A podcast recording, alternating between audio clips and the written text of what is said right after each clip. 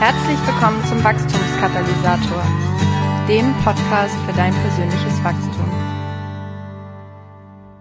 Hallo liebe Podcast-Freunde zum Wachstumskatalysator und zur Episode 14.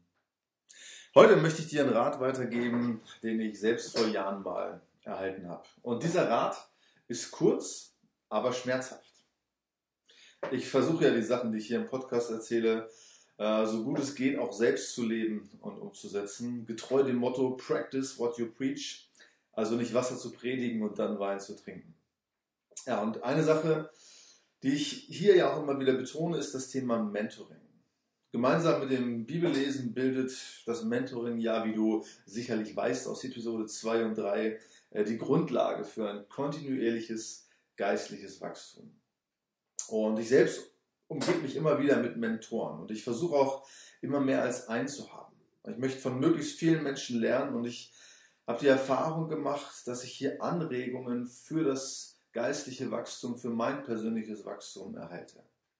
Und bevor ich gleich etwas genau auf einen dieser Ratschläge eines meiner Mentoren eingehe, äh, wollte ich noch etwas Werbung für das Thema Mentoring äh, machen und ähm, speziell für eine Möglichkeit, einen oder gleich mehrere Mentoren zu finden. In Deutschland gibt es das christliche Mentoring-Netzwerk, kurz CMN.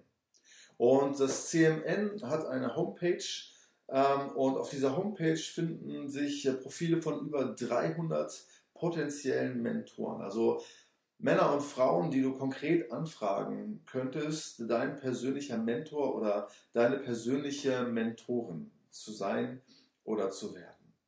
Und ich möchte das wärmstens ans Herz legen und bitte dich doch einfach mal unter c-mentoring.net ähm, dort vorbei zu surfen und zu schauen. Also du googelst einfach christliches Mentoring-Netzwerk.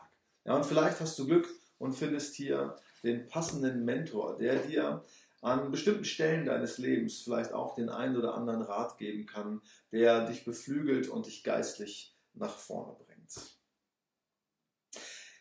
Eine Frage, die ich Mentoren oder eigentlich allen möglichen Menschen immer wieder stelle, lautet, was tust du, um geistlich zu wachsen? Was tust du, um geistlich zu wachsen? Das ist es, was mich wirklich interessiert und worauf es für mich ankommt.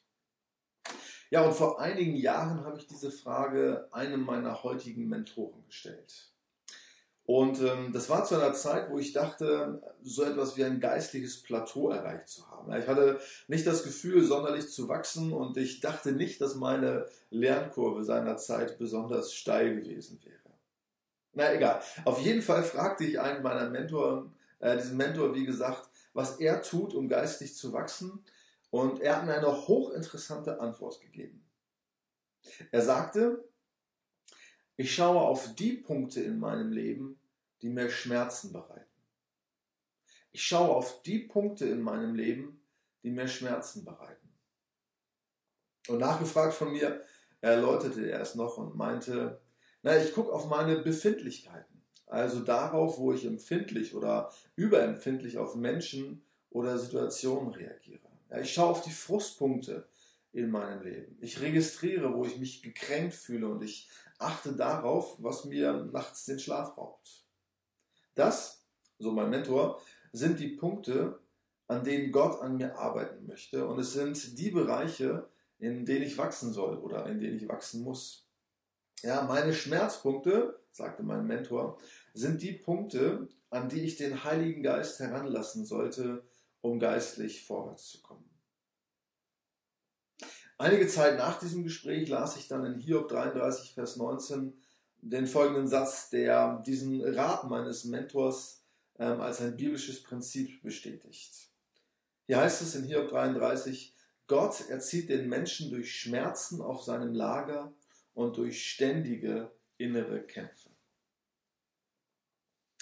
Der Wachstumstipp meines Mentors an mich und mein Tipp heute an dich lautet also kurz und knapp, ja, geh an deine Schmerzpunkte. Geh an deine Schmerzpunkte. Guck dahin und halt das aus. Ja, und frag dich, was es hier zu lernen gilt. Ja, bete an diesen Punkten, dass Gott dich hier verändert. Sprich mit deinen Mentoren über diesen Punkte. Hol dir Hilfe, ja, wie auch immer. Ja, aber guck dahin und geh an deine Schmerzpunkte, halt das aus. Ja, das Problem ist ja, dass wir in der Regel kurz und schmerzlos bevorzugen. Ja, wir wollen keine Schmerzen.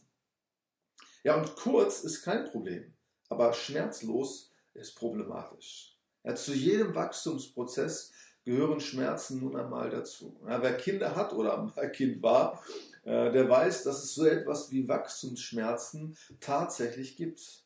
Ja, und keine Schmerzen haben zu wollen, heißt eigentlich nicht wachsen zu wollen. Ja, und anstatt Schmerzen auszuhalten und sie als Hinweise zu verstehen, drängen wir sie am liebsten ganz häufig weg oder wir ersäufen sie in Alkohol, Selbstmitleid oder in sonst was. Ja, um dir mal ein Beispiel zu geben. Ich bin Gemeindegründer und ich möchte natürlich, dass meine Gemeinde wächst. Soweit, so gut.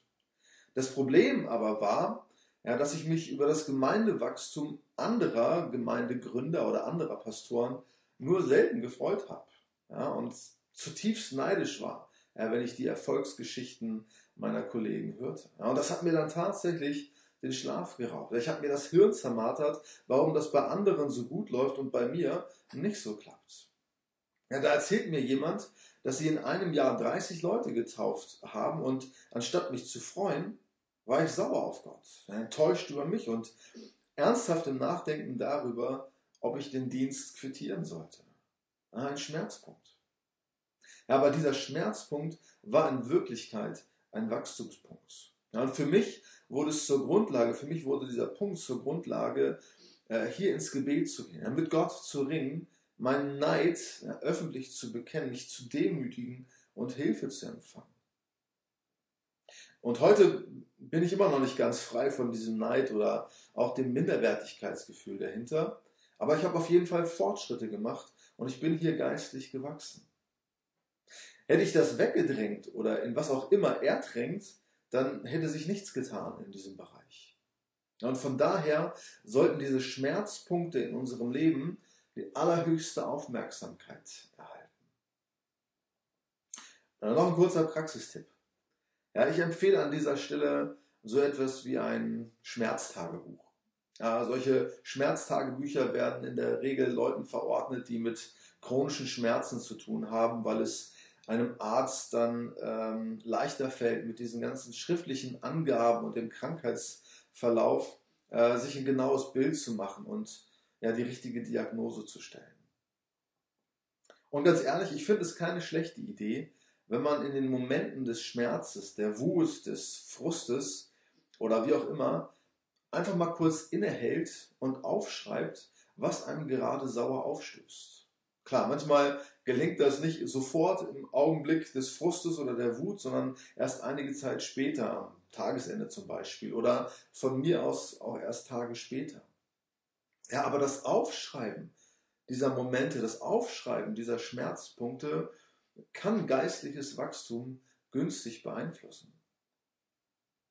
Wichtig hierbei ist für mich die Frage, warum genau man frustriert, enttäuscht oder pikiert ist weil man so und ja vielleicht auch nur so ja, den eigenen Motiven oder ich sollte sagen den fehlgeleiteten Motiven auf die Spur kommt.